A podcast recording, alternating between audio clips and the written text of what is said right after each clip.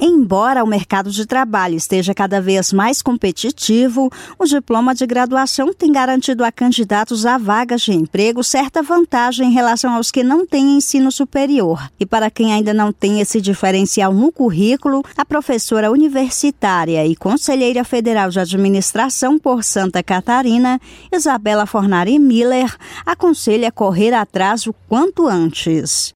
Busque informações a respeito do curso que você pretende fazer. Uh, no que, que vai trabalhar, qual é o valor financeiro que ele poderá receber. Se aproxime também de pessoas que sejam desta área.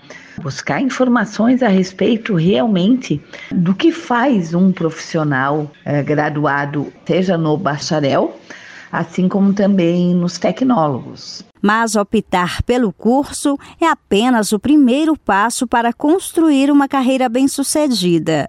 O presidente do Conselho Regional de Administração do Rio Grande do Norte, Flávio Emílio Cavalcante, cita outra decisão que também tem o potencial de impactar e determinar o sucesso profissional.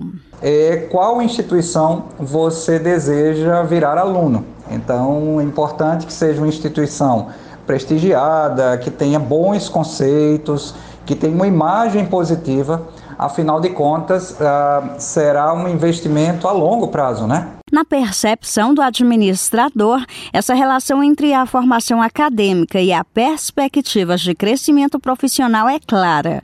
Por isso, ele sugere observar bem as disciplinas ofertadas na instituição e se elas estão de acordo com as exigências do mercado de trabalho. A oferta de meios para interagir com o dia a dia da profissão deve ser outro ponto de atenção. Bons exemplos são palestras, visitas técnicas e atividades práticas.